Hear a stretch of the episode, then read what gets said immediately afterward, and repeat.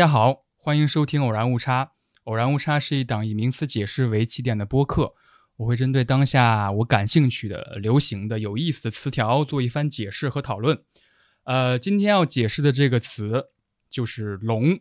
然后，关于今天这个主题，我也非常开心，邀请到了一位嘉宾，呃，七松老师，先跟大家打个招呼吧。大家好，我是七松。呃，然后我也是偶然误差之前的听众啊，不敢说是 忠实听众，非常荣幸能够跟秋实老师一起来录这一期。我的本职工作其实是做呃神经科学，包括一点点生态学方面的研究的啊。然后今天这个龙这个话题，其实我也非常的感兴趣，因为之前也包括了解了很多流行文化和一些历史渊源方面的东西。然后今年又是龙年，嗯，所以说我觉得是非常非常好的一个话题。对我也很开心跟您聊。哎呀，我开心的原因是首先。七松老师作为一个资深的科幻迷，龙又作为一个奇幻大类或者说科幻大类经常出现的一个常客，我觉得我会跟您聊很多我们熟知的作品，以及作品当中这些龙的形象又有哪些微妙的差别。然后其次就是，我觉得龙其实对我来说是一种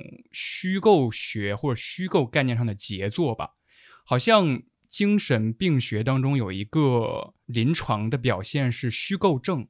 嗯，就好像大家不约而同的患上同一种虚构症，这也是一个我很想探讨的一点，就是为什么一个抽象的概念能够那么有生命力的延续到今天？对，这一点是非常有意思啊。就是像刚刚秋实老师提到的，你看，无论是东方文化还是西方文化，大家不约而同的都有这个龙龙相关的传说。然后这个龙的形象呢，虽然说有一些区别，但是可以说整体的特质是非常类似的，甚至说是很多故事的结构都是非常类似的，也有有很大的文化差异吧。但是就全世界人民患上同一种幻想，我觉得是很有意思的一件事情。是的，是的，不用叫老师，我们开心的随便随意聊。好的，好的，好。刚才七松提到了一点，就是其实也是我这次做节目，就是策划这个选题的起源吧。就是今年正好是龙年嘛。马上二月份要过年了，然后我就想一定要做一期龙相关的节目。那第一个问题有点怎么说呢？知识竞赛的感觉，就是想问问七松，知不知道一些关于龙的吉祥话，或者是龙的褒义的成语？哇，这个可能把我问住了。我觉得我对这方面的 手语已经很陌生了。我刚刚想到了有“龙凤呈祥”，这是这是手语吗？应该是的吧？是的，是的，是的。就是给大家拜个早年嘛，好像还有龙马精神哦，这也是我开播前临时想的。还有生龙活虎，好像还有祝福，比如说考学的学子要跃龙门嘛，啊，鲤鱼跃龙门，对对对。所以我想问齐松的是，你现在能想到的，就第一次有关龙这个形象的记忆，是不是就是？比如说我们说的传统文化当中的这个龙的概念，我觉得算是的。嗯，我我之前想了这个问题，我看到之前秋实发给我的这个大纲之后，我当时在想，哇，我第一次跟龙接触到底是什么时候？嗯，然后我觉得是应该是很小很小的时候，呃，不知道有没有跟我同年龄的这一代人，就大概是九零后吧，就那个时候有一套。中国少年儿童百科全书，我记得四卷四卷本的，对吧？四个不同颜色的社会卷、科学卷、历史卷、文化卷，对。然后其中应该是文化卷里面的那个封面，其实就是我们的这个故宫里面的，应该是故宫里面某一面墙上的一条龙。嗯。啊，然后我当时印象特别深刻，那本其实是我翻的最多的一本。我对印象也特别深，那个好像是红皮的，对吧？对对对对对，红皮的那本。然后还有一个熊猫是绿皮的，对，自然卷是熊猫的那一卷。对，那那个时候我觉得是我对龙印象最深的时候。虽然说小时候也看，比如说那种什么成语故事集啊，讲什么叶公好龙之类的，呃，但是我觉得真正给我留下深刻印象的，因为它毕竟是一个实体嘛，是一个浮雕，嗯，然后我就觉得说非常的了不起，然后非常的有意思。然后再往后的话，可能就是一些，比如说稍微流行文化里面的龙，嗯，比如说大家都看过的日本漫画《龙珠》《七龙珠》，嗯，啊，里面就有一条龙，嗯，它其实挺有意思的，因为它一方面它的形象红眼睛，看起来像是西方概念里面的那种恶龙，但它其实是我们中国的降龙，因为它是实现你愿望的龙，而且龙珠其实也是中国龙的一个比较典型搭配，对对对。然后再往后来，我觉得就是，哎，就是小时候宅男嘛，然后喜欢玩游戏啊，啊，然后就比如说一个日本的著名的游戏的 IP 叫《怪物猎人》系列，对，然后里面就有很多啊什么雌火龙、雄火龙，但这是属于比较接近我们所谓的真实的传统龙形象的龙啊，非常的典型。嗯，那它还有一些自己原创的乱七八糟的东西。啊，跟彗星有关的，还有什么一头大山变成了老山龙这样的东西，好像还有什么泡泡龙什么啊？对对对，很很梦幻的那种，对啊，挺有意思的。它在里面可能把龙变成了一种真正的生态现象。对我最早的印象其实是十二生肖里边的龙，因为十二生肖里边唯一一个虚构的生物就是龙嘛。我觉得为什么它 这么特别？而且我有一个姐姐，我姐姐是属龙的。哦，然后他比我大九岁，然后我是属老鼠的嘛，可能是我，呃，当地文化的原因。我在中原河南那边，嗯嗯，我们那儿有一个说法，就是十二生肖里边有龙有蛇，我们习惯把蛇叫做小龙。哦，就是龙是属龙的，然后他说属蛇啊，你是属小龙的，所以这让我有一个最初的印象，就是啊，蛇跟龙好像本质上有着亲密的一种关系的感觉。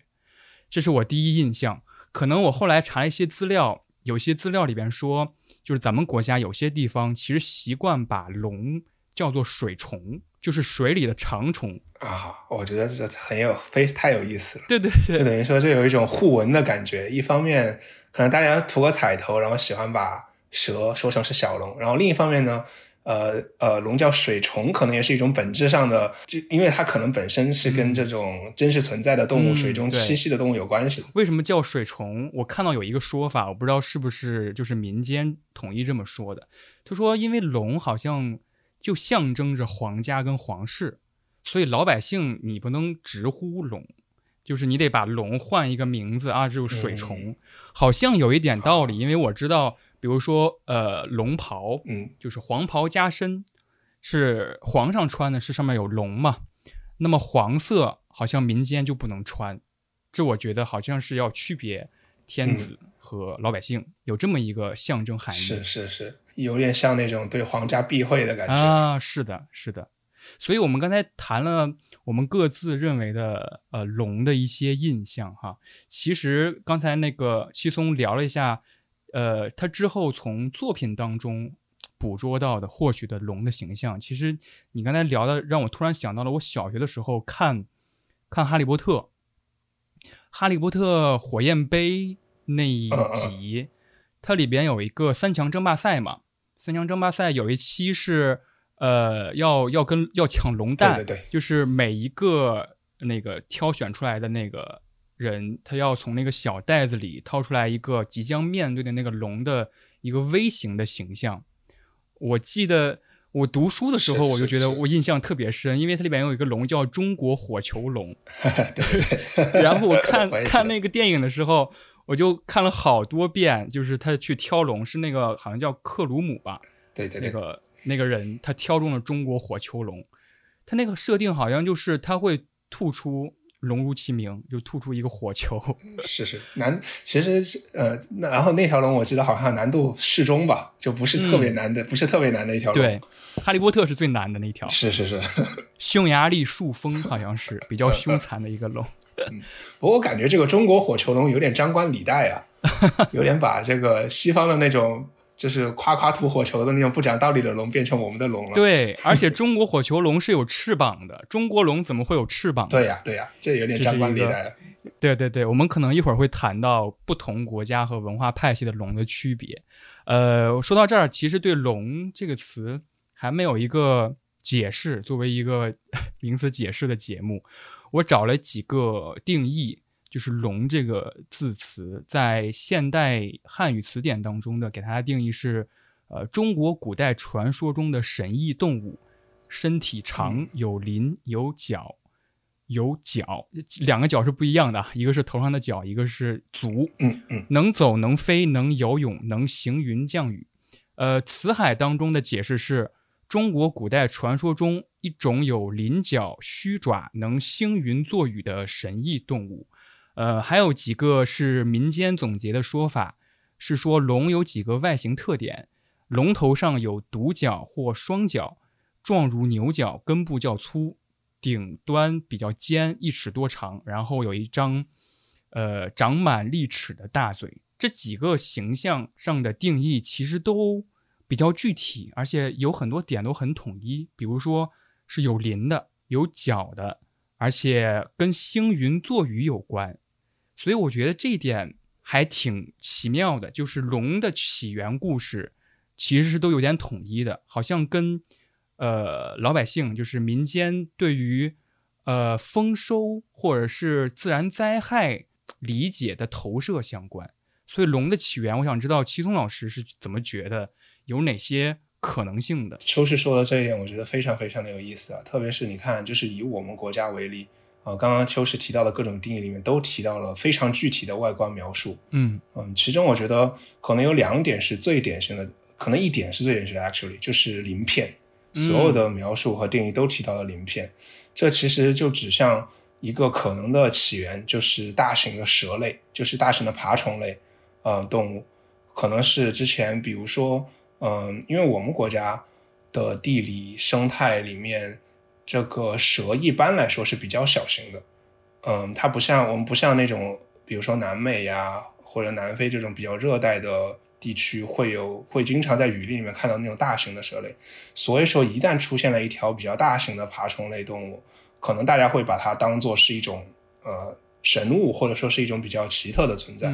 所以说，我觉得可能在上古时期，当人们目击到这种类似生物的时候，会把它当成一种比较特殊的存在，然后再跟一些神话和信仰相结合，呃，可能产生了这种传说。这是当然，这也是一种假说啊。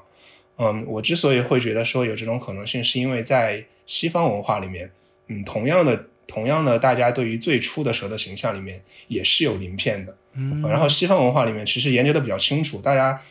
看到最早最早是前，就是他们的上古时期，他们的上古时期可能有追溯到以前的美洲或者说澳大利亚的一些这种原始原住民原始文明。嗯嗯，就是在哥伦比亚之前的美洲，当他们后来就是发掘出来，呃，有相似的记载，就记载了就是跟蛇的形象比较类似的这种龙。所以说，我觉得这种鳞片的形象可能是东西方共通的一个非常非常重要的特征。嗯，然后这也是一个名词解释节目嘛。刚刚秋实老师提了一下，就是几个中文的权威解释。然后其实西方文化里面的龙的母题，它的这个最开始的原型，其实大概有四种啊。嗯，第一种就叫做他们叫做 Python，啊，现在 跟那个编程语言那个 Python 是是同一个东西，就是蟒蛇。嗯，Python 蟒蛇。然后这个蟒蛇的话，就是可能。呃，是就是跟它的起源蛇最接近的一种一种一种形象，就这种形象的蛇，呃，这种形象的龙，就是它的身体很粗壮，嗯，然后它只有一个头，长满了鳞片。我记得在呃希腊神话里面，嗯，罗 actually 罗马神话里面的一些龙，大概就是这个形象，就它就一个头，然后它的身体也比较光滑，包括那个莫特，就是 Mort，他是死亡之神啊，也是这个形象，就它的它的身躯就是这种蟒蛇一样的大身体。然后第二种呃母题或者说是原型叫 Hydra，Hydra 就是九个头的东西，就是这个九头蛇或者九头龙。嗯嗯，它就是一种很不祥、很跟死亡和毁灭相关的一个象征，同时也是强敌的象征。你看之前就有很多这种屠龙勇士啊，去屠这种嗯九头异兽嘛，就是屠的是 Hydra 啊。第三种叫 Laden，Laden 这个其实跟我们中国的这种。有吉祥意义的这种龙，呃，比较类似啊，它就是那种智慧的象征。嗯，你看美国或者说欧美的这些医院里面，或者说它跟医学相关的一些象征里面，就是有有一根权杖，权杖上面缠绕的那个东西，就是就是雷的。嗯，它一般比较小，它就没有前两者那么巨大，然后它的身体也比较细，嗯，但是它的形象呢，就是那种比较小型的蛇。嗯，然后呢，它往往就跟什么治疗啊、时间啊、循环啊有关系。就大家看那个，就是无限那个符号，对，那个横着的八字，其实也是它，就是它就是自己吃自己的尾巴嘛，然后就有一种无限循环的感觉，啊，这个东西就一般跟医学和哲学的一些概念相关。然后最后一种叫做叫做 Ketos，Ketos 就是海蛇。你看之前我们还有什么纳加海妖啊，什么赛赛人啊这些东西，还有什么梅露星这些东西，全都跟它有关系。就是所有的这种西方神话大戏里面跟海怪有关的都是它，嗯，呃，这个其实也挺有意思的，因为西方文明可以说地中海是它的起源之一嘛，像之前的罗马、希腊文明、地中海文明，其实都是跟水非常联系紧密的。所以说，他们的文化里面就会有大量的这种，呃，已经水生化的龙。嗯，如果要做名词解释，他们的四种四种名词是跟龙非常关系紧密的。刚才那个七松聊的一些东西，让我想到了很多。首先想到的是，我国学者周作人写过一篇文章，叫做《龙是什么》，哦很早期写的，我还找来看了，特别有意思。他分析了西洋的龙，呃，还分析了日本的龙，还分析了恐龙，甚至还分析了印度的龙。他分析印度的龙，他是在最后这么说的：他说《天龙八部》就是佛学当中那个概念，《天龙八部》指的是八种非人的神怪，就包括了天龙、呃夜叉佑、阿修罗等等等等。其实这几种非人的大多属于修罗道，修罗道其实就是大家可以理解为呃天外的神。但是龙呢，其实当时他说翻译佛经的时候，中文是有“龙”这个字的，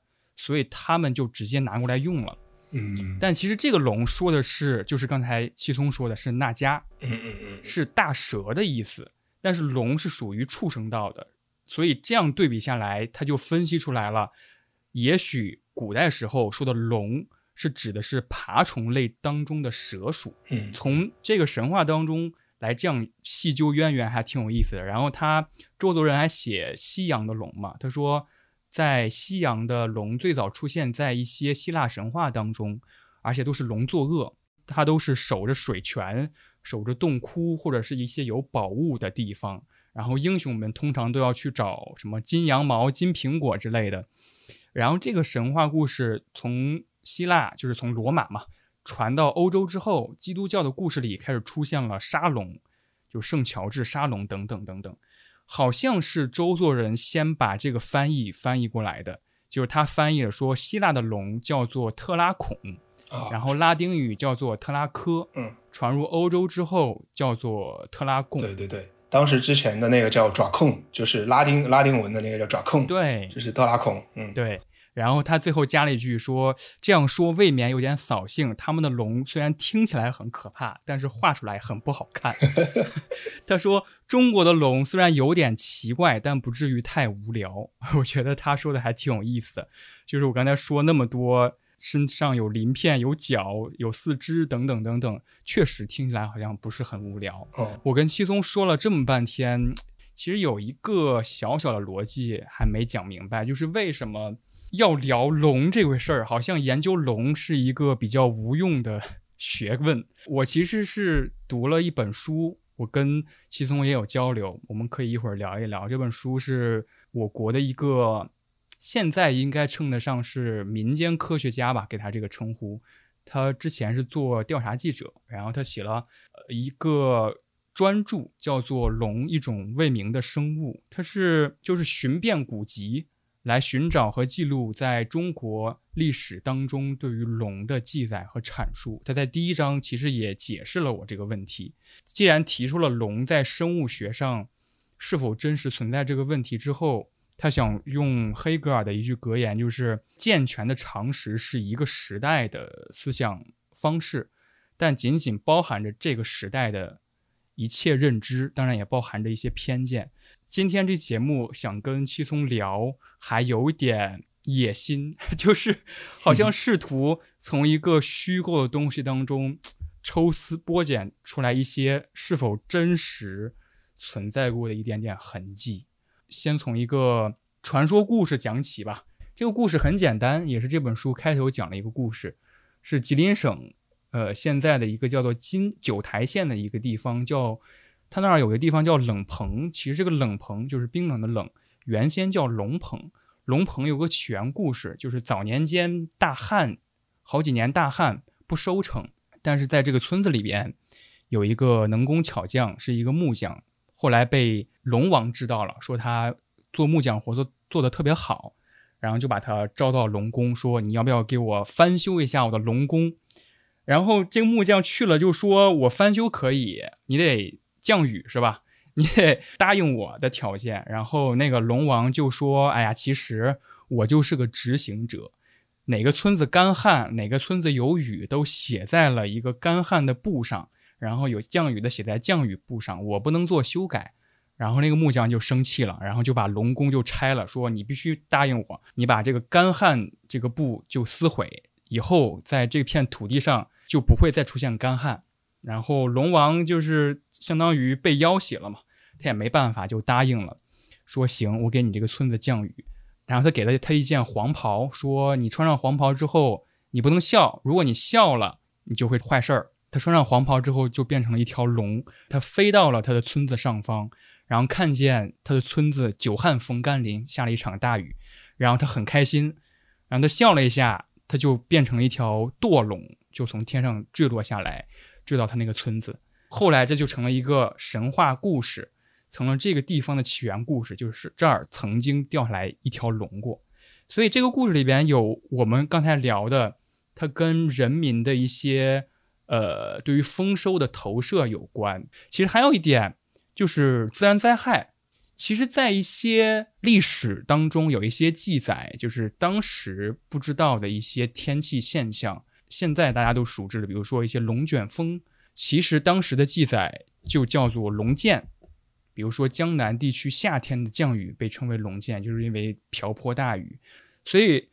有关龙的记载，其实也不单单在指这个生物。天气的意象，或者是一些发现了一些珍稀动物，好像也都被记载成了龙。刚刚秋实讲的这个故事非常有意思啊，以及秋实讲的这本书，我也是，嗯，在跟秋实想要做这个节目之后，我去好好读了一下，然后我觉得是一本非常非常有意思的书。嗯，它的作者其实引用了很多可以说是历史，就是比如说像《史记》啊等等这种历史的记载、民俗学的记载和人文志的记载。嗯，我觉得它就是一个从人文志方面，呃，作为研究角度来考证，就是从剥去龙幻想的外衣，去看看它的真实的那面到底是什么的一本一本著作。嗯，我看到了很多我以前根本就没有听过的故事，比如说刚刚秋实讲的这个，嗯，就是堕龙的故事，就等于说是一个人为了为自己的村落求雨，为了让自己的村落丰收，然后他 somehow 跟跟龙达成了一个交易。然后他自己变成一条能够降雨的龙，但是呢，因为他触犯了某种禁忌，就所有的神话里面都有的这个套餐，就是一旦告诉你不能做什么，你一定会去做的这种禁忌啊。然后它就掉下来变成一条堕龙。然后刚刚就让我突然想到了一个一个一个设想，我不知道这个设想有没有在那本书里面提到，就是刚刚秋实也提到龙卷风，嗯嗯，之所以会有堕龙这种现象，就大家说哦，天上掉下来一条龙，一条可能是长条形的生物。可能跟当时发生的自然灾害有关系，比如说你干旱很久了，然后突然发生了这种龙卷风级别的这种自然灾害，那可能就是西方他们所谓的 rain cats and dogs，就是下因为下了很大很大，所以说然后伴随着龙卷风这种现象，导致有一些东西被卷起来了，然后掉了下来。那可能就比如说你可以想象，有可能是某些森林里面的蛇状的东西。或者说是，甚至说是鳄鱼、蜥蜴状的东西，那呃，结合我们对于神话和文化的想象，那可能大家觉得啊，这是堕龙了，就像是流星掉下来的时候，大家会为它赋予一个意义一样。那可能这就是说，那是一个我们觉得很了不起的生物掉下来了，然后他们就会觉得说，之所以我们这儿会下雨，之所以我们这儿突然有了救赎，是因为这个生物掉下来了，这是有这种 有这种可能性。我觉得，嗯，如果说我们要为这种神话里面赋予一个真实的含义的话。然后就也顺着秋实刚刚往下说，记得这个书里面我还读了另一个故事，嗯，也让我印象很深刻，就是他说最早关于龙的记载，就《史记》里面有写的，可能可以追溯到这是尧舜时期，嗯，就当时一开始应该是第一个养龙的人叫幻龙氏，说他能养龙，对，嗯，好像给他封了，还给他封了一个国，那个人后来封了一个封号叫董公，然后给了他一国，然后再往后，我觉得，呃，就是幻龙氏的这个后继者是我觉得。更有意思的一个一个故事，就说，嗯，到了后来夏朝第八代的时候，嗯，说有一个人叫做呃刘磊，他他说他他自称曾经在幻龙氏那学过养龙的本领，所以说刘磊就就就把他招聘进来，作为这个皇家养龙专家嘛，然后还给他修了两个大池子，所以说这里可以反映出当时的这个龙可能是河神或者水神，嗯，然后说这个刘磊养龙养的很好吧，龙养的很壮。这个第八代夏朝的这个国君，啊，就封他一个新的封号叫玉龙氏，就之前叫幻龙啊，幻龙、玉龙都是养龙嘛，嗯但是呢，刘磊他虽然说经过专门的训练，但是毕竟没有之前的那个幻龙氏那么专业，喂了一段时间之后突然失误了，就他是两条龙，一条雌龙，一条公龙，嗯然后不知道为什么那条雌龙突然去世了，然后这个公龙就非常的痛苦，就每天不停的嘶叫。然后有一天突然电闪雷鸣，然后下了很多的雨，河水暴涨，然后那个公龙也就顺着水游走了，就他不高兴了，他就他就游走了。然后因为一条龙死掉了，一条龙跑掉了，然后这个呃刘磊这个玉龙师他就担心失败，他就不想被发现，就把这个龙的尸体剁成肉饼，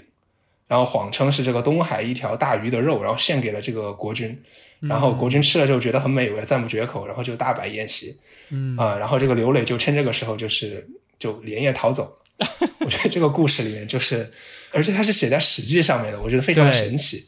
就这种故事是写在一个正史上面的，就让我觉得这个东西可能就是鳄鱼，嗯或者说是一种当时类似鳄鱼的大型生物。然后因为当时水灾频发嘛，就导致说我们的这个中原地区可能也能够看到看到鳄鱼，大型的鳄鱼。然后以及这个鳄鱼的肉其实是也是可以吃的，对。啊，所以说他说他把这个东西剁成肉饼献给了这个国君，也是能够能够 make sense 对啊，包括下大雨，然后鳄鱼从这个养鳄鱼的池子里面溜走，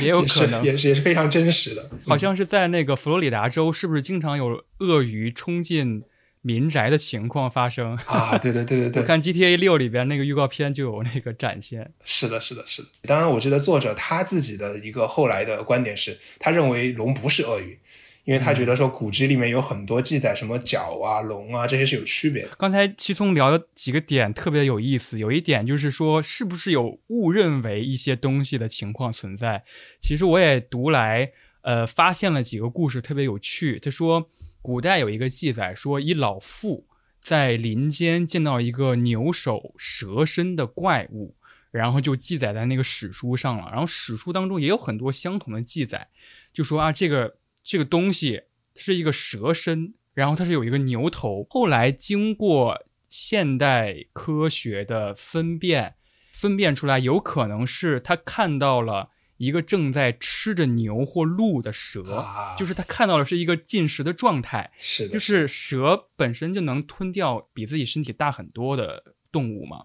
然后它正好吞到头那个地方，那就露出来一个头喽，被人目睹了，那可能是有这样的存在。还有一个，说起一些珍稀动物的时候，我们总会绕不开一个话题，就是怎么怎么吃它嘛。刚才七松也谈到了，就是他把它剁成了好几片儿，然后献给了皇上，皇上很开心。我看到有一个记载特别有意思，古籍当中记载有一个呃，皇上有一天宴请大臣，他说我今天得到了一个稀罕物，但他没说是什么东西，然后就说让御膳房给做了，然后让大家尝一尝。大臣们就也不知道吃的是什么嘛，然后就拍马屁说，嗯，味如龙羹，就是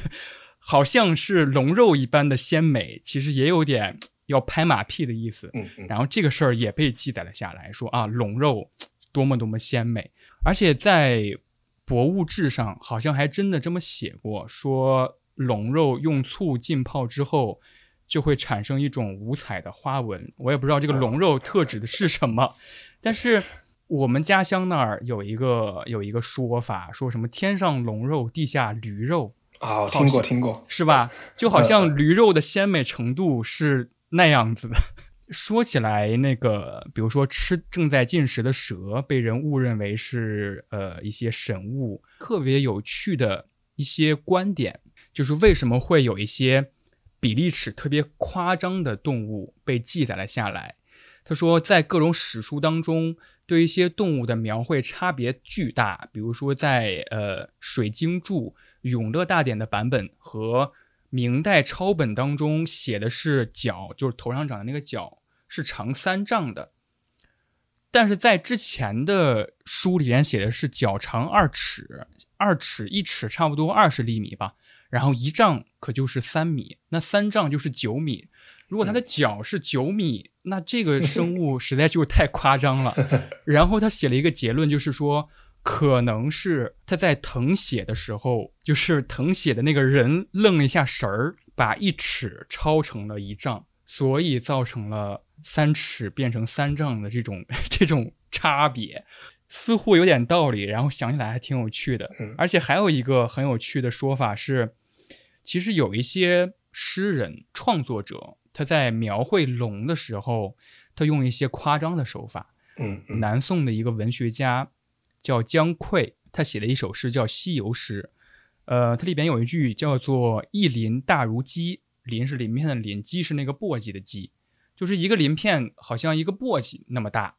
然后“一染大如船”，船是一个木字旁，一个缘分的缘右半部分，就是承重梁，就是房梁。呃，他下一句是什么什么什么两脚上烧天，就是说他那个船那个安的那个音。要押后边那个天的那个安的那个音，为了押韵写他他那个染有多么多么大，所以我觉得是是是，就是夸张成为了之后一些人形象当中的一些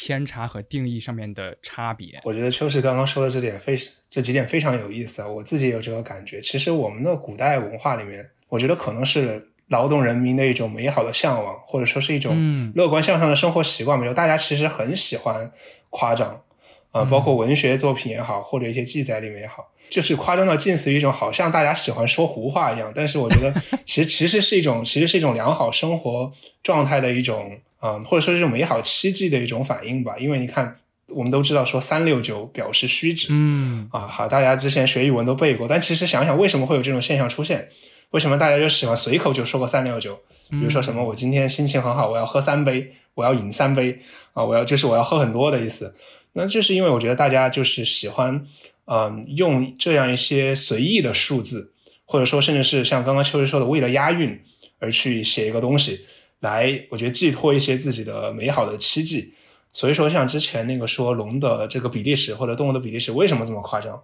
啊？有可能是他恍神了。我觉得也可能单纯的是他对这个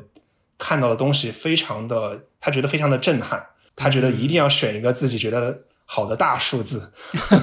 对，有可能来来来讲一讲它。你看我们现在其实也是的，我们说这个什么六六六八八八，大家也是会喜欢一些大数字，一些吉祥的数字，传下来就变成了一些比例是很夸张的神话生物。是的，我觉得西聪谈的这一点也是确有此事的，就是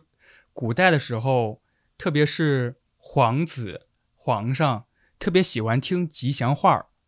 那喜欢听吉祥话儿，那底下人就会说吉祥话儿。所以有一句话叫做“得米少而锐米多，正欲烈而祥欲盛”。在这个朝代里，如果道德越缺乏，那看见祥瑞的记载就越多；如果政治越腐败，记录祥瑞的情况就越。多，我觉得这个这个点特别有意思，就是为什么呢？其实龙一直是古代统治者视为祥瑞之物，不论是在比如说《汉书》《后汉书》，是甚至《三国志》都有看见龙的记载。其实是皇帝特别希望自己当当皇帝有所佐证啊，就是啊天上嗯都给我派了很多个迹象，告诉我我就本应本应是天子。比如说汉章帝。就下令，如果有谁看见了黄龙，就可以免去两年的租赋，加赐男子爵，甚至最先看见龙的，还能还可以赏赐丝绸二十匹。哇！还他还说了一句，是只要离得近的看见的，也可以奖励三 匹。就是你 你说我看见人看见了，你也可以受到奖励。啊所以我觉得这个当局者。或者统治者当朝越不利，那底下就越会说啊，皇上你不用担心，你看各地都看见了祥瑞，说明你这个皇上当的特别好。曹丕就是特别喜欢听吉祥话的一个人，曹植写过一篇叫做《见龙贺表》，其实他就是献给曹丕的，对就是说臣闻凤凰复现于邺南，然后黄龙双出于黄泉，就说哎呀，你看你当上皇帝又有凤凰又有龙什么的。对，就是龙这种东西，或者说是类似的神兽吧，祥瑞吧。一方面，我觉得就是统治者他对于自己统治的这个正当性、合法性，嗯，的一种期冀、一种需求啊。那这个合法性一方面来自于说我的血统世袭制嘛。首先，我的血统要是正统的，所以说我得是正统传下来的这个呃长子然后另一方面呢，可能就是说，那我在当政期间有没有一些自然现象，有没有这种天照，嗯来佐证我的这个当政是正当的？比如说我出生的时候，突然天下、啊天上的龙叫了一声，呃，或者说什么地方的麒麟叫了一声，让我想到朱元璋了。啊，是就朱元璋他当时他当时在写这个，他故意不这么写，他又说说之前的这些呃人都说，呃皇帝都喜欢出生的时候都喜欢写我是什么大富大贵什么的，那他自己他就觉得说，那我其实以我的这个庶民身份为傲，那我就不需要这么搞。但是他其实等到后期的时候，包括他的宫廷画师等等，也给他安上了就各种各样的这个龙颜啊等等，就把他画得很很威严啊等等。但他至少可能一开始的时候是想要反抗这种叙事，对，嗯，这种叙事，对对对对对，我觉得这是很有意思啊，就是大家把自己的统治的合法性寄托在这样一种生物上，这也反映了可能就是说我们的这个龙啊，其实它就是一种降龙，更多的是一种秩序与祥瑞的象征。那这让我想到西方的龙，其实往往它是一种混沌与邪恶的象征。嗯就往往来说，无论是神话英雄还是统治者，他们获得合法性或者获得这个呃受欢迎、获得 popularity 的这个方法，不是说我是龙的象征，而是说我杀了一条龙，啊，而是说我嗯这个、我对抗了一条龙。追溯到比如说最开始的这个嗯希腊神话里面，那宙斯他就是靠屠龙呃变成这个主神的，就他的这个成为主神的功绩之一是这个屠龙。嗯因为当时是城邦文明嘛，文明是跟一座一座的这种城邦大型的聚居地相关联的。那它里面也有很多这种神话记载或者民间传说，就是说一个国王，一个好的国王，他在建国或者说这个建立一座城市之前，他要做的事情是要屠一头龙，就是这个龙往往是建造的反面，嗯就是它是这种秩序和建造的反面。那在我们这儿的话，它往往就是一种秩序的象征。嗯这个也让我想到了刚刚秋实之前提到的，就是龙的这个形象的象征嘛。那我们的龙除了鳞片之外，啊、当然四只脚这个也是跟西方文化不一样，西方往往是呃是爪子，对那，我们往往是那种脚。那我们还有一个角，就是头上长的那个角，是的，那个 horn，那个东西其实往往是西方传统龙里面没有的。那可能是因为我们觉得这种角是一种权力和吉祥的象征，所以说才会在这个降龙身上安上这个特征。那西方文化里面，它也有鳞片，但是它没有那个角，它有的往往是一种特殊的眼睛，就他的那个眼睛是一种，他们说里面有个 vertical line，就是有一个垂直的那一条线，就跟蛇的眼睛是一样的。嗯嗯，那就是典型的邪恶的象征。所以说，它的这种形象可能也跟它文化里面这个龙的呃意义和母题有关系。嗯，是的，刚才七松聊了一点，呃，让我想到很有趣的一个作品，叫做《他是龙》，是一个俄罗斯的电影。它里边提到了，其实是有一个很好的一个设定，说的是恶龙和屠龙的勇士其实都是一种职业。它里边提出了一种假说，其实这个龙它并不想作恶了，但是它是一种诅咒。嗯嗯每逢有这个村子就是献祭一个少男或少女的时候，他会不由自主的，好像不受控制的把这个少男少女叼走，叼到一个孤岛上。他变为人身，它里边是一个人变的一个龙。它变成为人身之后，他告诉了这个少女，她说：“我不想作恶，我不想当龙，我也不想囚禁你，但是你现在必须得等那个勇士，必须得等他来把我杀掉，你才能走。”这对我来说还挺新鲜的，就有点像是刚才呃七松谈的那种传统叙事的故事新编，就是恶龙和勇士是否要必须维持这种平衡的感觉。啊，对对对，就是必须要有恶一个恶龙，然后必须要有一个勇士。即使恶龙不想作恶，勇士也没有那么爱那个少女。对，包括现在大家很喜欢说的什么“屠龙勇士终成恶龙”嘛，就是也嗯可能也有这种故事新编的意思在里面。是的，可能这就是一个无限的循环，一种历史的循环。是我们刚才其实谈了挺多关于中国龙，其实有一个现在对于中国龙的起源比较认定的一个说法，是我国近代学者闻一多上世纪的时候写就的《伏羲考》，它里边提出了一个综合图腾说。龙这个形象可能是，比如说皇帝氏族统一了各个部落之后，把各个部落有些是崇拜龙，呃，有些崇拜蛇的，以蛇身为主体的图腾，然后有些是崇拜，比如说鹿的，综合起来，综合成了一个有兽类的四肢，有牛的头，有马的鬃毛和尾巴，有鹿的角，然后有鱼的鳞的这么一个形象，这是综合图腾说，嗯也带到了刚才呃齐松谈到的一些点。那么我觉得我们可以带入到下一个话题。中国的这个龙和欧美历史文化当中的这个 dragon，或者是不仅仅是 dragon 这个定义有什么区别？其实区别刚才西松也谈了很多了。我想聊的一个区别，可能是我认为最大的一点，就是我们最开始聊的那个鳞片吧。嗯嗯就是我国的文化当中的龙是鱼的鳞，或者是好像鱼的鳞的那么一个东西。看到的一些欧美的作品当中，其实它们是一种很厚重的角质的感觉。嗯嗯而且关于关于龙鳞的这个呃这个设定，呃，我最近看了一个我国的那个一个科幻作家，也是去年二零二三年刚刚获得科幻最高奖项雨果奖的海牙老师，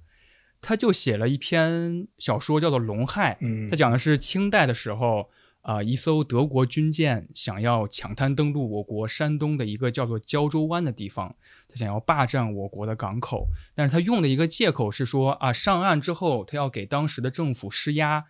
要寻找在山东失踪的一个德国的传教士，他用这个借口也谎骗了主角，主角是一个中国人，然后他会一些呃生物和医学方面的知识，然后也懂德语，后来就被这个德国的军舰的舰长找过来。后来这个主角其实知道了这个他们的阴谋嘛，但是就要登陆的时候，突然天空出现异响，就在云层当中发现了一条龙飞了过来。嗯，然后一整个船人活活吓得不敢动。但龙正要突破云层的时候，突然就被闪电给击中了，就等于说落入了那个胶州湾的那个港口搁浅了。那个龙就死了嘛，就等于说有一个庞大的龙的尸体。因为主角懂医术嘛，就去解剖这个龙的尸体，然后他就发现了龙鳞，发现龙鳞它具有开合的功能。我觉得海牙他写出了他非常精妙的一个想象，就是龙鳞的作用以及它开合的功能到底是什么。他写的是其实是换气和散热用，而且在一些我看那个龙一种未明的动物里边也会写到，有一些古籍当中记载龙鳞它那个开合，它会夹死一些，比如说苍蝇啊，或者一些蚊虫，它有一些杀死这些苍蝇蚊虫的一个功能。西方的龙好像很少，好像是很少吧，很少有描写它的皮肤有什么不一样的功能。西方的龙，他们一般叫 scale，scale 就是、嗯呃，就像刚刚秋实提到的，我们的龙的鳞片，因为我们的龙是一种降龙，嗯包括说鲤鱼跃龙门嘛，所以说那种鳞片其实是一种非常呃光亮的、光彩的，然后像鱼鳞一样的存在。嗯嗯，西方的龙它所谓的 scale 就是蛇，虽然说它也是从蛇身上的，因为蛇身上的那个鳞片其实也是布灵布灵的，嗯，但是呢，它变成龙之后呢，就变成一种岩石一样的东西。更多的时候，像我刚刚说的，其实龙它有好几种。呃，我记得像比如说像 Python，它就是没有，它就是没有鳞片的。嗯，然后像另外几种呢，在不同的故事里面有不同的描写，或者说你看那种中世纪的版画，不同的版画也画会画的不一样。但可能有的龙，比如说是偏邪恶的那种，它身上的鳞片会闪一些，可能会有那种异色。包括之前就是澳大利亚的那种土著文化里面有一种龙跟彩虹有关系，它的那种龙身上都是闪光的，就是是五彩斑斓的那种鳞片，嗯，但是它是不会开合的。然后另一种，比如说大家知道的很多的黑龙，就是各种什么这个 D and 里面都会有的这种黑龙对，它就是一种很硬的那种 scale，就是呃硬质的不会开合的像岩石一样的东西。两种龙的一个很大的区别。然后我觉得刚刚秋实讲的这个故事太有意思了。那篇文那篇小说其实我也看了，我觉得这是一种我最爱的小说类型之一。嗯，就是他把一种想象融入到一个真实的历史事件里面。比如说，当时我们的胶州湾就是在清末的时候被各种列强所这个所窥伺吧，就大家都想要在这上面分一杯羹，包括德国也是。那事实上，呃，胶州湾有一段时间就是德占的。嗯他从这个真实的历史里面去提取这样一个故事里面来，我觉得是实在是太有意思了。然后他同时写这个龙鳞的实际上的生态学、生物学上的作用，其实也是一种把它真实化的一种非常呃非常好的技巧。因为你要把一个东西写活，往往让赋予它活力的不是一些非常虚无缥缈的夸张，对对，而是一些细节。就是你赋予它一种非常真实的生命细节，包括说这个鳞片能夹死蚊虫，我觉得太好了。因为真实的一些大型动物确实这样的，大型动物想要跟这个想要对付这些小的蚊虫或者小的生物，一方面是与它共存，比如说犀牛和一些小型的鸟类，那就是它就让这个鸟类去吃它的这个褶皱里面的这个脏物，嗯，是一种共存的关系。那龙的话，因为它毕竟是如此威严的生物，那毕竟必然不能跟这些虫枭共存，那我就只能够把它把你 夹死了。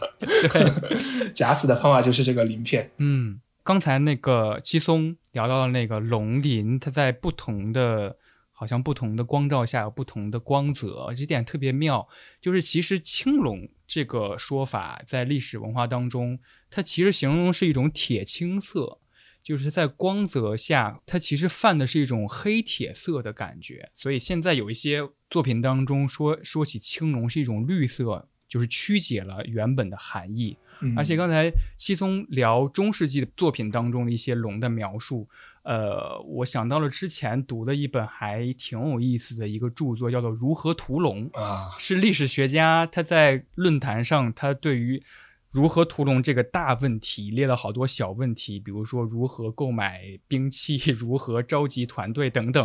他把那个自己的回答编成了一本书。我记得里边有一个挺有意思的一点，就是呃，在一些中世纪奇幻大类的作品当中，我们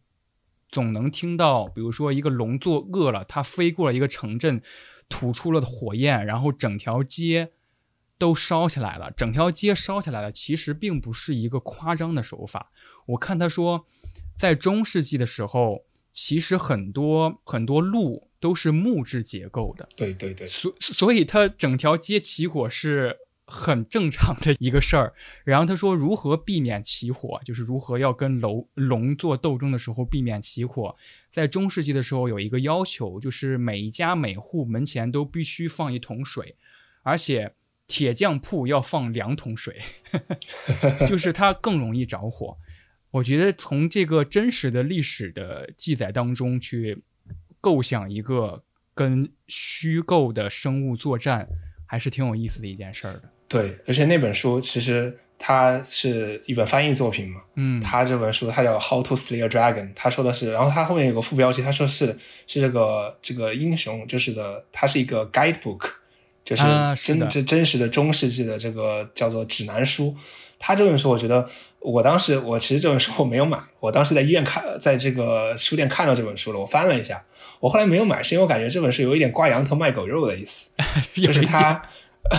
他 号称是屠龙屠龙术嘛，教你怎么屠龙，但他其实是一个历史学家写的这种中世纪的一些就是小知识的这种小彩蛋的集合，然后他借这个屠龙之手讲出来了。是的，也是很有意思的，非常的了不起。对对对，说起一些呃屠龙，我们其实最开始聊到了中国古代这个，我也不知道真吃过没假吃过，就是吃龙肉嘛。那屠龙之后，其实还有一个能够流传下来的故事，就是它的骨头嘛，龙骨。其实龙骨在中国古代的时候，甚至就在中药里边，它是有记载的，就是龙骨这一味药。哦，我当时查一下资料还挺有趣的，就是经过现代科学工作者的考察之后，发现古代记录在田野志或者是药典里面的龙骨，其实都是距今差不多得有一万多年的脊椎动物的化石，包括大象、鹿。甚至是犀牛等等等等，甚至包括了一些少量的恐龙化石。哦，但是恐龙化石其实，在现代医学里边判断是其实不具有任何药用价值的。那但是那那就是发现了嘛，那骨头留存下来了，流传至今了。所以我觉得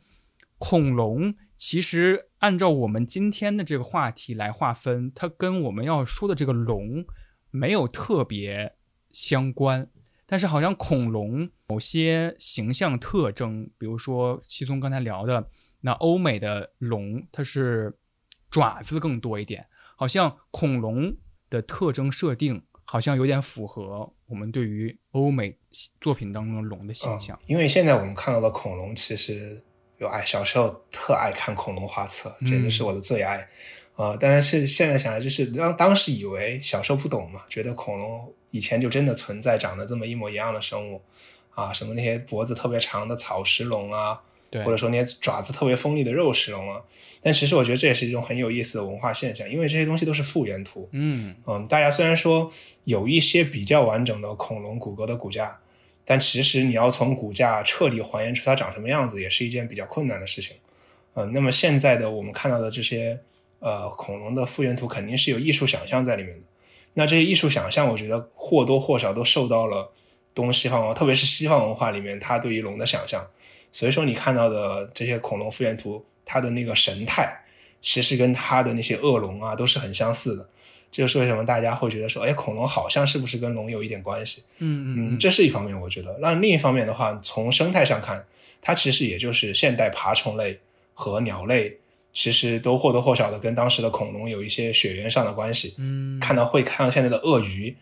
呃，那跟大型的鳄鱼吧，跟大或者说大型的蜥蜴，呃，跟当时的恐龙其实也是有很多相似之处的。或者说当时的翼龙类，它的这种骨骼结构也是跟现在的很多大型鸟类有相似之处的。嗯，所以说我觉得一方面是因为确实从生物上讲，恐龙就是一些被认为是龙的原型的生物的直接直接亲缘。然后另一方面，我觉得也是因为我们在还原恐龙的这种形象的时候，肯定是受到了我们对于龙的这种文化形象的影响的，因为它们同样都是这种大型大型生物，然后也都是这种大型的上古生物，所以说我们或多或少会有一些会有一些联想在里面。哇，我觉得这点很奇妙，就是西松刚才提到这个联想这一点，这让我想到了是那个《哪吒闹海》那个动画片，它里边是哪吒接了敖丙的龙鳞嘛，嗯嗯抽他的筋接了龙鳞，惹了各种各大龙王的不满。这让我想到了刚才我在谈龙的龙鳞的时候，我总有隐隐有一种感觉，说龙的龙鳞是接下来就会死的。其实就是因为好像我小时候先看了啊，哪吒闹海这个故事，然后产生了某深对产生了某种印象，然后造成了概念当中的龙有一个定义。嗯，我也我想到这些龙鳞或者龙骨的话，我想到就是橙色装备，就就是我觉得这个可能是东西呃东西方可能都有这种想法，比如说东方里面，包括刚刚秋实提到的龙骨用来入药，嗯嗯，当然这个龙骨可能是一些嗯别的大型生物的化石或者说是骨骼，这个很有意思。比如说我们就喜欢吃东西，我们觉得好东西就要吃进去，对吧？嗯，对，就包括说这个，管你是什么龙的骨头啊，还是什么狮子的皮啊、老虎的皮啊这些东西，反正入药就对了。这是为什么我们的中医体系里面，就是大家都喜欢用这种珍稀的动物或者植物，就是越珍稀越好，那它一定是有医用价值的。我们会有这种这种文化的想象在里面。是那西方呢，可能就是说，啊、我要打造一把绝世宝剑，那我需要一些这种珍稀动物的这种材料在里面，可能是一种工具性的东西。包括我们玩的很多游戏啊，你要 做这种橙色装备，那可能什么龙之泪这种 这种龙的眼泪这种东西，然后做进去就就行了。是的，我又想到了哈利波特，他的魔杖是不是是龙须吗？还啊是它对对对凤凰羽毛？对，有什么凤凰羽毛啊，然后也有龙的一些物质在里面，然后还有什么鹿啊，我们刚才呃聊了中国的龙，聊了欧美更广义的龙，我觉得下面有一个比较好玩的一个一个板块，就是聊一聊日本龙的形象。因为日本作为一个怎么说呢，文化集邮类的国家，它的流行文化对于龙的刻画其实是一种，就是用七松。给我的那个大纲的反馈来说，就是文化熔炉的一个感觉。呃，大家很熟悉的一个作品《千与千寻》里边有白龙这么一个角色，它的这个设计就是它是一个河神，它这个河叫琥珀川，它其实就是千寻小的时候在琥珀川旁边游玩，然后他的鞋子不幸掉到了水里边，他去捡鞋的时候，呃，不幸溺水了，但是被河神就是这个呃白龙给推上了岸，然后等于说他们相当于前世就有一番渊源，然后后来呃千寻也靠着白龙的能力和力量吧，然后得到这个故事的比较美好的一个结局。这是我印象当中日本的龙好像比较有典型意义的一个刻画。西松老师对于日本流行文化当中的龙有什么呃区分吗？它是更接近欧美龙一点，还是更接近中国龙？就是日本它就是文化熔炉嘛。其实就是说这个当然有的时候我们会觉得说，哇，日本文化里面就是所谓的抄袭借鉴了好多东西啊。但我觉得这是 要看你从什么视角去看它了。嗯一方面它因为它毕竟是一个后进文明，所以说很多东西它一开始就是从中国引进学习了很多东西，然后它后来变成现代国家之后，又从欧美引进学习了很多东西。所以说你会看到的就是这种东西方交融的状态，包括龙本身也是这样。刚刚《千与千寻》这个龙是典型的中国龙，嗯比如说你去看宫崎骏的这个设定，看他的这个分分镜本里面写白龙的时候，他就是用的汉字，就是六。嗯一般来说，如果说是东方起源的或者中国起源的这种龙，一般来说他就会叫它六，就是写成汉字的这个东西。当然，它也可以用假名去写。然后，如果说你是典型的从西方引进的这种恶龙，或者说是你是西方幻想体系下面的，它也会直接用 dragon 的这个日式音译，嗯就是这个哆啦贡，哆啦贡哆啦贡。我觉得日本文化或者说日本语言里面很有意思的一点是，嗯，它本身是音译的一个东西，就是比如说片假名，它用来转写，转写巧克力啊，转写电脑啊这些东西，嗯一开始是转写的，但它后来真就变成了一个本土的日语。嗯你现在在说、呃 computer，它就一定是电脑这个这种电脑。那你又会说他们会有更多的这种更奇葩的转写，比如 c o n 叫做 personal computer，、啊对 personal computer 就是龙其实也类似的，龙到了后来你再说 Dolagon，你不会觉得它是一个英文，嗯。你不会觉得它是 dragon，它就是 Doragon。嗯，所以说《千与千寻》里面的这个龙可能就是更偏中国的这个龙。那嗯。如果说你在日本去看，因为日本 TRPG 就是这种桌上桌桌游也很流行，你看他玩这个 TRPG 里面的时候，他的那些龙，什么黑龙啊、红龙，肯定都是用这个多拉贡来表示的。嗯我觉得又回到刚刚我们之前聊的这个龙珠吧。龙珠，我觉得它就是一个，我觉得其实挺有意思的一个现象，就是文化熔炉，它可能在不知不觉中创作一些角色的时候，它已经无法区分两种形象了。那龙珠里面这个龙其实是神龙，你去看那个日本日文原文里面，它是有两种说法的。有的时候主角当很正式的说他的时候，比如说这个龟仙人介绍这个东西的时候，他会说这个东西是神龙，他写的是汉字。嗯但是呢，悟空有的时候随便说一嘴，他可能说的是这个多拉贡，哦，你会看到他是用这个片假名去写的，这个很有意思的。然后包括这个龙的形象本身，它也是一种杂糅。你看它有脚，然后有四只脚，然后它的那个整体的这个鳞片形象，或者说这个头和它的那点绒毛是跟中国的龙很像的，呃，但同时它的眼睛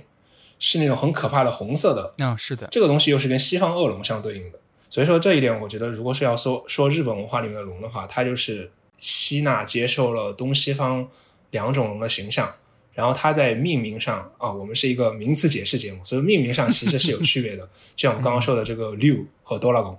但是呢，它在实际的文化创作里面，可能最后也就慢慢的模糊了这个界限。我就想回到我们之前说的这个怪物猎人里面，就怪物猎人里面，他对于这个他自创了一种怪猎语言呢、嗯就它里面对于这个龙的这个描述，或者说这个命名，其实都是呃，就跟真实生活中他想要模仿那种真实生活中的那种拉丁文的那种命名体系，所以说呃，他的那些龙都是有自己的这个名字的，就是没有意义的名字，但听起来很帅的那种名字。呃，它既不叫这个龙，也不叫也不叫多拉贡。比如说，我想来找一下，我觉得那些名字很有好久没有玩了，嗯上一座 上一座过了好久了。呃啊，比如说它的这个雌火龙叫做里欧雷亚，它是一个很就你听起来是一个很雌性的感觉。嗯里欧雷亚就 Leo 其实是狮子嘛。这个主创者在创作这个名字的时候，他其实是借鉴了一些现实生活中的动物，想要来表现这个龙的地位。比如说，虽然说雌火龙和雄火龙在怪物猎人里面的后期，它其实是一个没有那么强的生物，但是呢，你在最开始玩的时候，它就是一个百兽之王的感觉。嗯就是你在打了一串那种小喽啰之后，突然见到了一个很威严的能在天上飞的飞龙类的东西，所以它是跟狮子有关的，就是里欧雷亚。然后它的这个雷亚这种感觉就是一种比较雌性的后缀。那雄火龙叫叫做这个里欧雷乌斯，嗯就听起来更雄壮一些，就是一种雄性的后缀。然后又包括说世界里面的那个灭尽龙，嗯我记得是非常非常霸气的一个名字。我看一下灭尽龙的叫做这个 Nerugi Gante，Nerugi Gante，就是听起来非常非常霸气，然后非常威武的一种一种、嗯一种发音。它那个呃 Nerugi 其实是之前的这个呃印度文化就梵文里面的一个东西，哦，就是梵文里面跟跟毁灭相关的一个前缀。所以说，因为它本身是那种就是世界尽头毁灭一切的龙嘛，嗯，所以说它有这个这样一个前缀在里面，它就融合了东西方两种龙的这种形象，同时它也就发展出了自己的一些对于龙的龙的内涵的这种赋予。包括怪物猎人里面，你会看到龙的形象，有的是那种典型的西方龙，比如说我们刚刚说的雌火龙、雄火龙，嗯同时它也有很东方的龙，比如说秋实老师提到的泡泡龙。嗯啊，泡泡龙就是一种身身体很柔顺的，然后有很多这种东方式的这种啊、触角的这种龙，然后它包括它的这个人整体的形象也是很祥瑞的，嗯在发动攻击的时候会放出那些泡泡，虽然说对于猎人来说是很很麻烦的一个东西，但其实是你看起来是很美的。对对对，非常的梦幻。我想到的是那个今年也会出新的剧集吧，就是《龙与魔女》嘛，呃，是死神的那个作者，我突然忘记他叫什么九保代人啊，九保代人他的那个新作，他其实这个故事是跟死神是有相关的，就是讲呃，在很久很久以前，伦敦就有百分之七十二的死因就跟龙的接触有关，所以在伦敦的那个徽章上就有龙的那个纹样。然后后来为了方便管理以及遏制危害，失魂界的 Reverse London 就是里伦敦。有着一群人叫做魔女，他们开采着龙背上的矿物，或者是植物，或者是药物，然后或者是饲养着一些稀有的龙族，啊、以及对抗被龙侵害的居民，就是这么一个故事。嗯但它里边有一个设定，刚才听七松聊的时候，我就觉得是我很喜欢的某种设定。里面有个设定是童话龙嘛，就是在第一本里边出现了一个龙，叫做白雪公主吧，如果我记得没错的话，就是戴着一个皇冠，然后全身是雪白色的，很高贵的一个龙。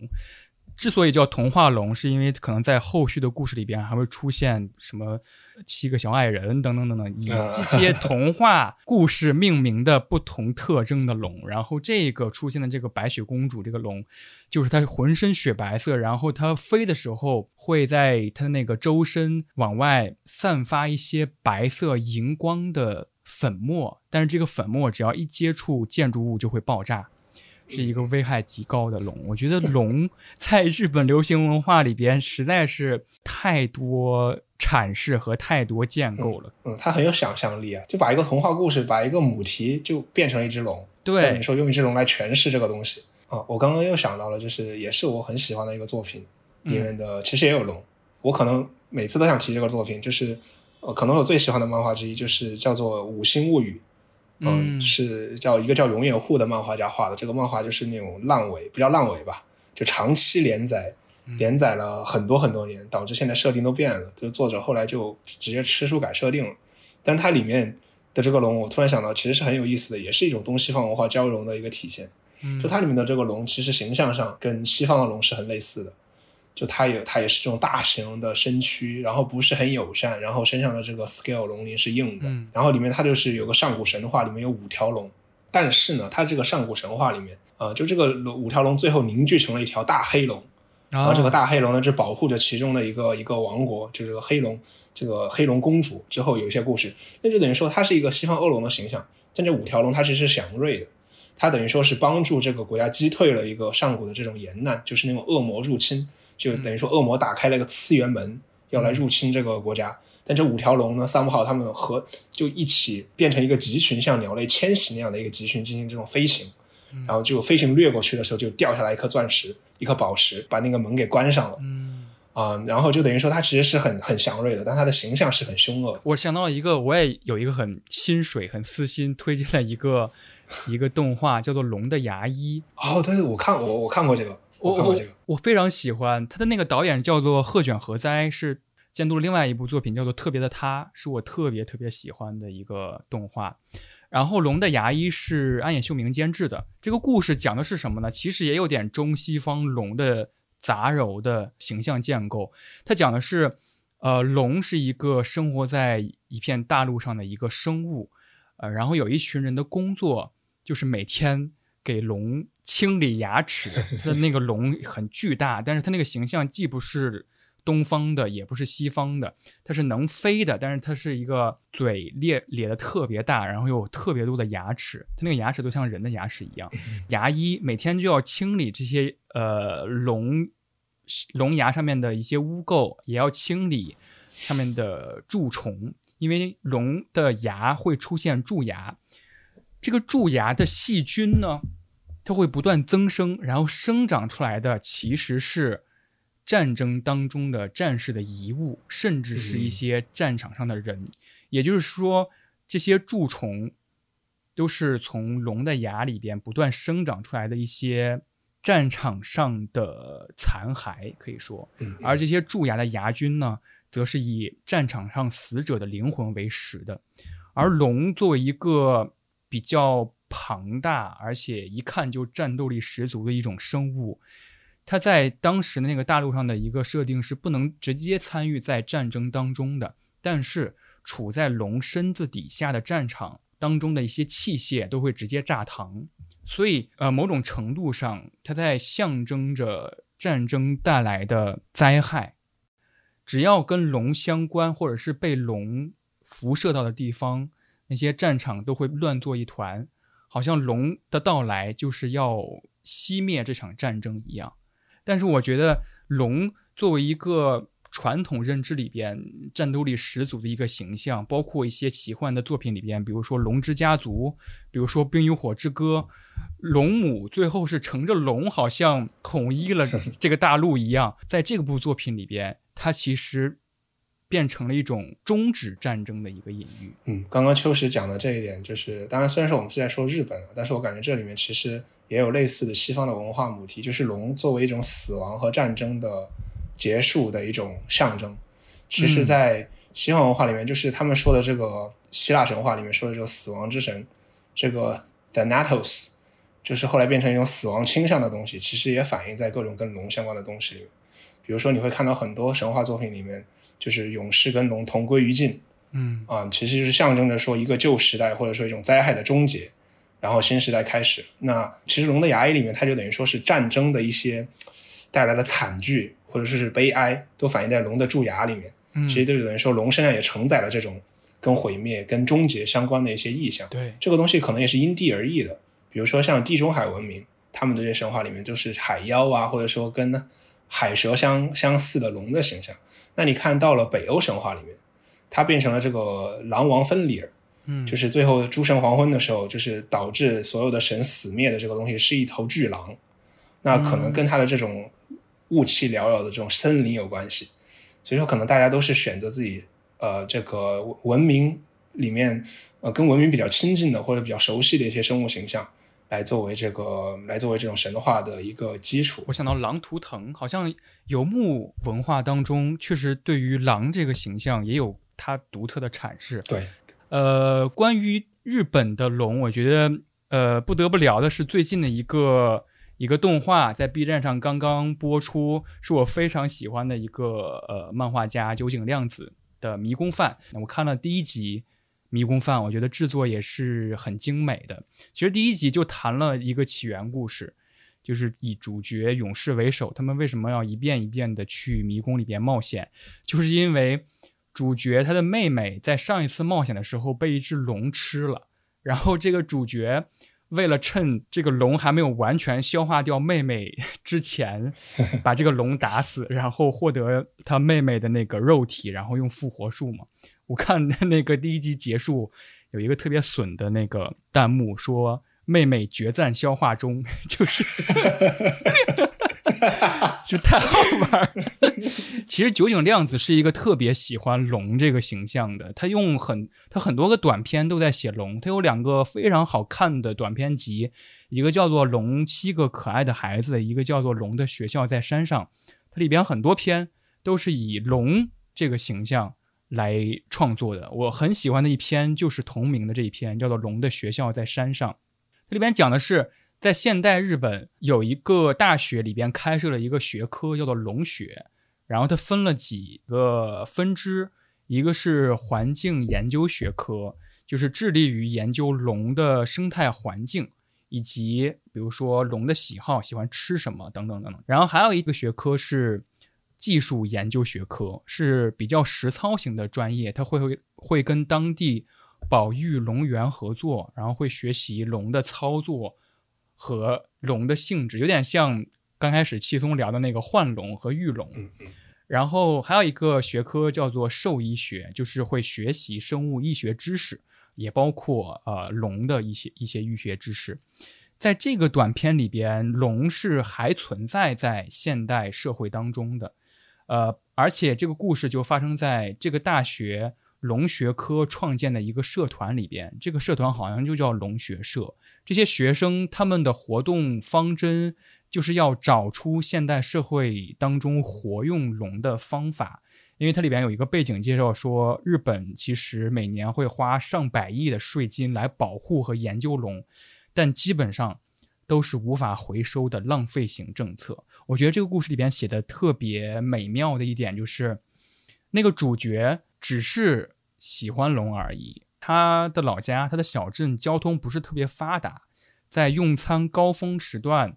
其实他觉得用龙来送餐比较节省时间，所以他提出的方案 是我当一个龙骑士外卖员。这个故事里边，这个龙社团里边，龙学社团里边，所有人都想出谋划策，给龙在当今社会存在找到一一些正当性。他们甚至研究了很多个我们之前说的点，比如说龙肉的食用价值是不是在当今社会是，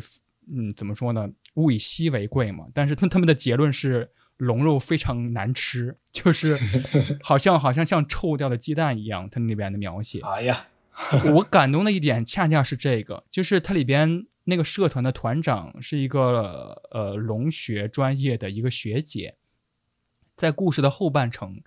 呃，其实他的那个社团在私底下聊的时候就说，其实这个学姐在早年间的一篇论文里边就写，她经过多方研究和考证，和她自己的对照研究之后，她得出一个结论是龙日本社会根本就不需要。嗯，特别是在生态环境紧缩的情况下，对于龙面临的结局就是灭绝。这让我觉得，那么这他们这群人仍然每天要思考，呃，龙的出路或者是龙的价值有哪些，这让我觉得有一点感动。是主角仍然会被他突然看见，他去那个龙的保育园，看见龙是有五个指的，就是一般的动物是有三指嘛，嗯，然后一些动物是有四指的，但是龙是有五指的。他说：“哇，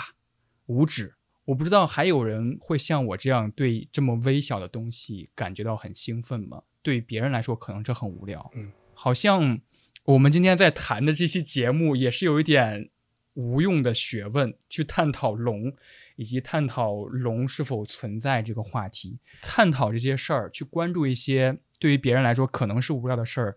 仍然是非常非常有价值的。我觉得这就是可能是也是呃一个女性作者非常细腻的一种切入点和视角吧。你看我们之前聊的这些龙，都是一些啊、其实都是非常雄性的象征，无论是帝王的这个合法性也好，就是我们东方的龙祥瑞和帝王的合法性，或者西方恶龙中。啊、就是这些恶龙啊，邪恶守护财宝的象征啊，或者说是这个屠龙勇士建立城邦之前的试炼也好，嗯都是一种非常其实非常雄性、非常呃传统的这种就是所谓的父权的象征吧。但其实你看，现代在现代文化里面，我们对这个东西进行解构，在刚刚呃秋实老师提到这个故事里面，它反而成为一种非常柔弱的东西。对就它虽然说还是有着龙的形象，但它其实是 unfit，就是是非常 unfit for 嗯这个、这个社会的。它就是我觉得这是一种非常有意思的，一方面是其实是对于父权的一种鞭挞和嘲弄，就是说你、嗯你你本来的这种呃阳刚的这种不可侵犯的形象，其实是比如说在我的漫画里面，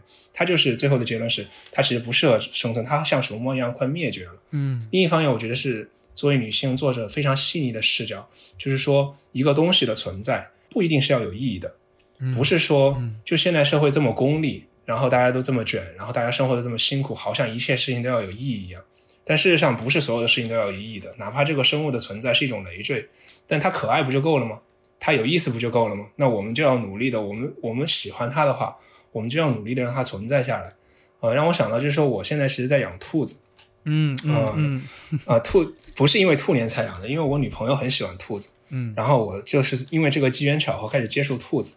然后我本来是一个猫狗型的人，就是我之前只是说养过猫和狗，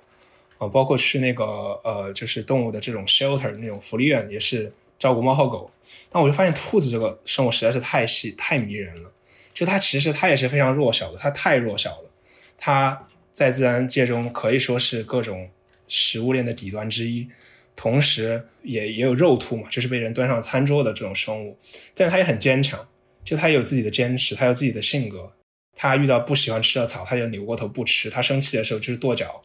我就觉得说，那是它是一个很柔弱的动物，它也没有猫狗那么亲人，但是我就是想保护它，我就是想给它提供最好的生活。我觉得这种心情跟刚刚呃这个秋实老师提到作品里面的龙的保育员的心情是一样的。嗯，就是我我就是很喜欢它，我就想保护它。哦，说起来我们还有点相像，其实也养了一个不是那么常见的一个生物，就是乌龟，因为我女朋友很喜欢乌龟。对，然后我养之后就发现，好像跟兔子真的是不太一样吧？它是一个非常非常安静的一个生物，呃，甚至我只要走进了那个养它的那个房间，我就能离很远的发现。它就把头缩回去了，就是它是一个表面看上去或者理解当中是一个迟钝的生物，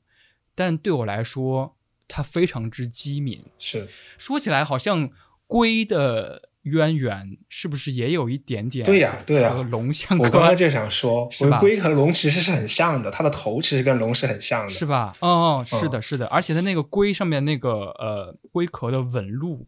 它那个是的，它那个其实也是会退的，就是它那个蜕壳嘛。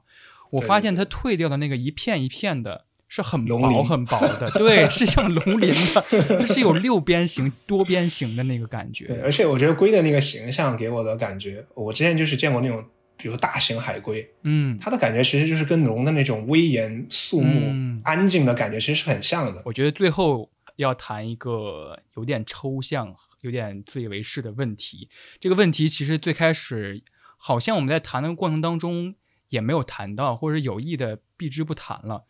就是龙是否真的存在过 这个话题？我在当时看那本呃书的时候，《龙：一种未明的生物》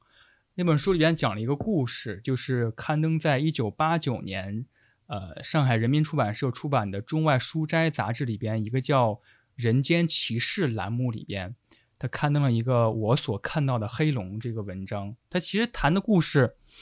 嗯，就像我们早年间读一些惊奇故事的时候的那种笔触。一九四四年，主角和父亲以及他同道的打鱼的叔叔们出海，然后来到了现今牡丹江南边一个叫做。呃，赵源县的地方，他听见了好多人很杂乱的声音，然后有个人就喊说：“黑龙落到了沙滩上。”呃，上岸之后，就是主角跟父亲扒开人群，首先闻到了一一股异味，然后就看到了一头身长二十多米，然后头上有一个扁铲形的角，然后长着七八根须子的，他说跟画上的龙差不多模样的一个东西，然后紧闭着眼睛。然后身旁围绕着各种苍蝇跟蚊虫，就好像我跟七松之前聊的那些故事里面的特征一样。他说有四个爪子，但是每个爪子都陷进了沙土里，浑身是鳞片。呃，这个鳞片跟鲤鱼的鳞颜色差不多，就讲这么一个故事。他当时那个地方叫做陈家围子，有二十多户，有六十多口人，现场当时围了好像三百多个人。一阵喧闹之后，有人就提议说。呃，他看见龙龙背上的几个龙鳞干掉了，所以他提议往龙身上泼水，一户一户的就一捧一捧的拿着瓢或者盆儿往他鳞片上泼水。然后那个主角待了一会儿，就跟他父亲就回去了，说第二天再来。等他第二天来的时候，只剩下一个深深的水道，好像没有发生过那些事儿一样。嗯，然后我也想最后引出那个问题。就是龙也许真的存在过，它存在过在一些人的记忆里边。然后这个作者马小星还回去探访了当时陈家围的那些人，说是不是有这个事儿？很多人都说确实有这么一个事儿。我不知道龙存在过的这个想法或者是这个说辞对现在的我们来说还有什么意义？也许是真的，但是这个真的的事儿好像。只剩为只成为了一种当下的谈资？嗯，我自己的话，就是我可能还是更多的，因为我确实我的本职工作其实跟生态学也有那么一些关系。嗯，那可能从我自己的研究方面的视角来看的话，我会更多的觉得啊、比如说这本书《龙：一种未明的生物》，我觉得它是一本民俗学的著作。嗯我觉得叫作者是民间科学家有一点点不公平，因为民间科学家往往就是大家说那种没有任何引用文献、丝毫不严谨的这种这种人。他的话，他的引用其实是很严谨的，他引用了大量的，无论是自己的田野，就是所谓的这个田野研究，就是走访各种地方去调查这个民间的说法，或者说是引引用以前的这种历史记录，或者说是各种可能有的不是历史，有的是神话著作。但是无论是怎么也好，他都是引用了大量的文献来佐证他的这种假说的。但是人文志毕竟跟生态学不一样，嗯从生态上来讲，你如果说要是要说一种生物存在的话，那最简单的就是说你要去找这个地层断片，嗯呃，因为地地底的保存其实往往是非常精密、非常连续的，哪怕是发生过地震，你把那一块地挖出来，你能够看到年根据年代分布的非常均匀的断片。所以说，如果说你要说龙真的存在的话，那么我去到当地应该能够发掘出跟你描述的时间段相吻合的，呃，这个断片里面，你应该是能找到化石的。因为恐龙的化石你都是能找到的，理论上来讲，比恐龙更厚的龙的存在的化石也应该是能找到的。嗯，但是世界上这么多的生态工作者工作了这么多年，从来没有发现任何类似的东西。我觉得也许可以说明，就是可能我们之前看到的龙，更多的还是一些真实存在的生物，比如说大型的爬虫类啊、大型的蛇呀、蜥蜴啊类似的生物。哦、这是我觉得从生态学上发现一个物种所需要的东西。嗯，龙确实是不具备的。呃，另一方面就是刚刚呃秋实老师提到这个故事，嗯，其实比如说欧美也会发生很多这样的事情，比如说那些号称啊、看到了 UFO 的啊不明飞行物的这种目击者，他们有的时候也是成群结队的，也是可能是几十个人都是我看到了，但这里面其实就有很复杂的这种社会社会上或者说人的心理上的联动了。嗯。可能确实有一个东西，但是它不是一条大家描述的那么真实的龙，好像跟画上一样的龙一样一样的龙，它可能是一条大型的蟒蛇，嗯或者说是一个大家没见过的大型的蜥蜴，然后确实很多人看到了，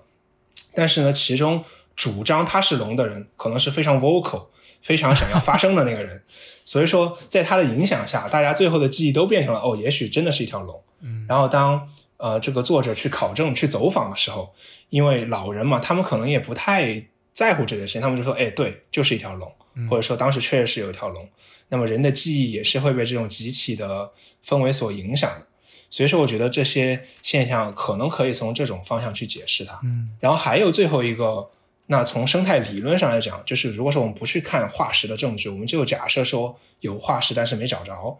嗯，从生态理论上来讲，它不太 make sense 的一点就是说，我们中国不是像澳大利亚那种封闭性的呃生生态系统，我们的生态系统是非常开放的。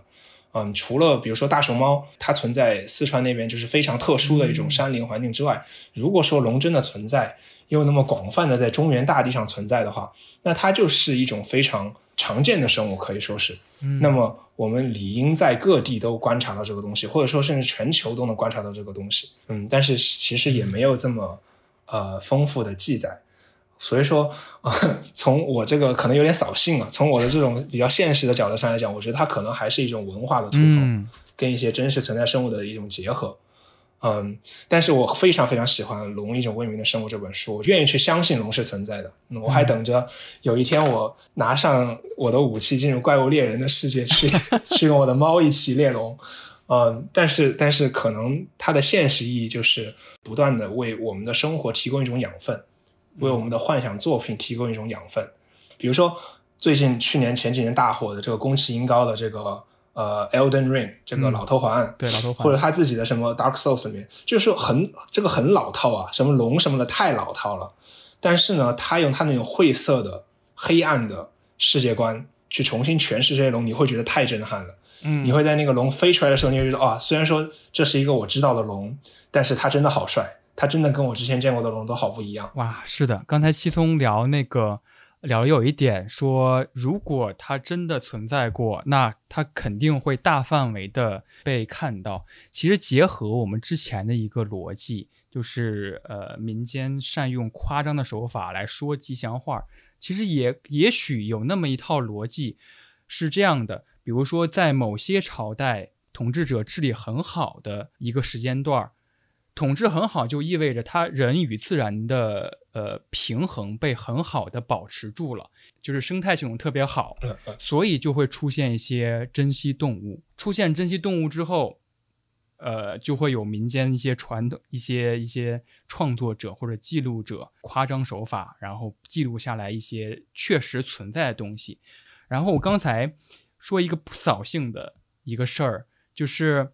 其实这个这本书，它的作者马晓星他已经去世了，但是好像对于这本书的讨论热度一直存在。我知道的有几个群组，就是自称每天就是说他在哪儿看到也许像是龙一样的东西，他们甚至看到了一些，比如说一些征兆等等等等，都会在那个群组里边互相分享跟记录。而且豆瓣好像还有一个群组叫做。龙真实情况调查，嗯嗯，每天都会分享。如果你想看到龙，你需要准备什么？一把糯米，然后对着糯米念 “南无龙自在王佛”什么什么的。其实不扫兴的一点就在于，大家仍然对于一个现代神话保持着一种迷恋。这种迷恋，好像把我们拉。拉出了一个无聊的当下，然后不断的锻炼我们的想象力，能够从中获得乐趣的一个特别健康的一个体现。我觉得就是说，呃，我之前有点惶恐嘛，觉得说这个跟历史记载相关的话题，我可能就是没有那么权威性在里面。但是我觉得就是大家把这个当成一个，就是我觉得我们提供了很多视角。嗯，然后我觉得这些视角大家都可以继续往里面深挖。就龙的话，作为一种古代神话，它其实也可以成为现代都市传说的一部分。比如说刚刚秋实讲的这个，就是一种都市传说。好像之前呃马伯庸写过《龙与地下铁》啊，龙变成了一个地铁，好像在现代都市载着人每天上下班，挺有意思的。呃，非常开心能够跟七松聊这期节目。然后我们以龙这个话题来开启龙年，也希望大家龙年行大运，龙年大吉。好的，祝大家龙年快乐。